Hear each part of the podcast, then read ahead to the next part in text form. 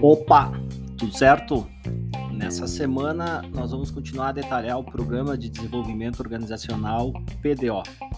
No episódio anterior nós falamos um pouco sobre o que é o PDO e os objetivos estratégicos. Hoje nós vamos abordar os princípios que servem como suporte para a realização do PDO. Lembrando que esse tema surgiu a partir de uma pergunta enviada pelo examinador Jader e uma pergunta enviada pela Marinês, do CFC Vacaria.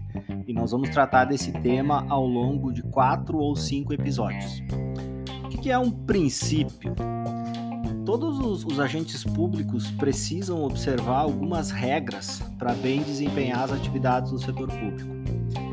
Algumas dessas regras, por exemplo, são aquelas escritas no artigo 37 da Constituição Federal de 88.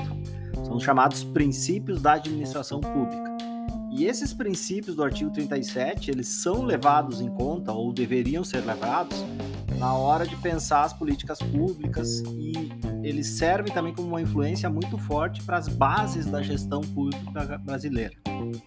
No caso do PDO, os princípios são como pilares que vão sustentar aqueles objetivos que nós falamos no episódio anterior e vão estar na base das ações que nós pretendemos realizar, que nós vamos falar nos próximos episódios. O primeiro dos nossos princípios é o princípio da simplicidade.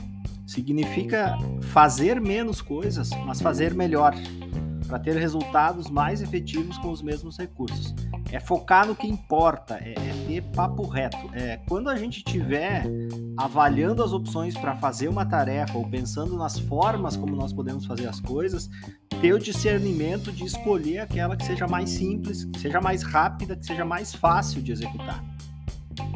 O segundo princípio é o princípio da realização.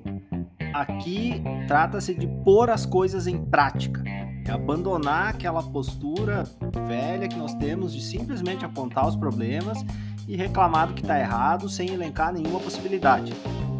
Todos nós já sabemos o que está errado e sabemos quais são os problemas que existem. É hora da gente passar a propor soluções para esses problemas que sejam viáveis. É adotar a regra beneditina 34, que diz: é proibido murmurar. Vejam só, não é proibido discutir, não é proibido discordar, não é proibido propor alternativas. Mas o murmurante, aquele que passa o dia a reclamar, ele tem uma forte tendência a ser ignorado. Terceiro princípio é o princípio do propósito. O propósito representa a razão pela qual nós estamos fazendo as coisas que nós fazemos. Significa que nós precisamos construir e comunicar com a maior clareza possível sobre o motivo de fazer as coisas. Significa que nós precisamos saber para onde queremos ir. Percebam aqui que eu estou usando a terceira pessoa do plural. O propósito de uma equipe é algo coletivo, que se constrói, ou seja, requer a participação de todos. Por fim, o quarto princípio é a cultura.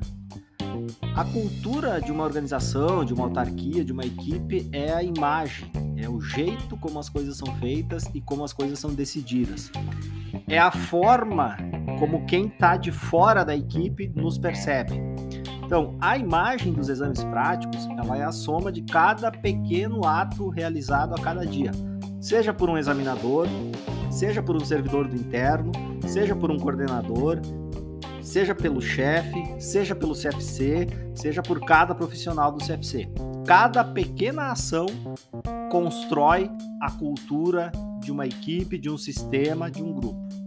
E a cultura tem muito a ver com o caráter de quem faz parte da equipe.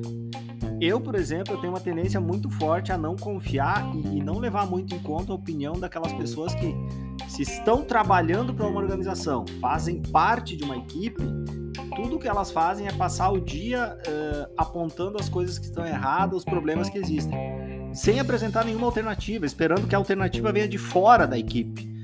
Ah, pensa comigo. Se você faz parte do sistema, se você faz parte da equipe, se são as tuas ações que compõem o resultado que é produzido por aquela equipe, que sentido tem você ficar dizendo que o sistema é ruim, que o sistema não funciona, que o serviço é mal prestado? Se é você que presta o serviço. Será que não seria mais produtivo você começar a olhar para o lado, com os teus colegas e começar a pensar o que, que poderia ser feito aí na tua realidade para melhorar o sistema? Se cada uma das partes pensar em melhorar, o sistema como um todo vai melhorar.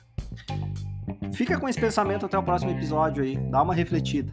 Bom, Hoje nós terminamos a parte, digamos assim, teórica do PDO, tá? Na próxima semana nós começamos a falar sobre o que tem dentro desse plano de desenvolvimento. Começamos aí pelas quatro iniciativas estratégicas e vamos detalhar os projetos que estão em cada uma delas. É mais ou menos dizer como nós pensamos a Divex para os próximos quatro ou cinco anos. Um grande abraço e bom trabalho a todos.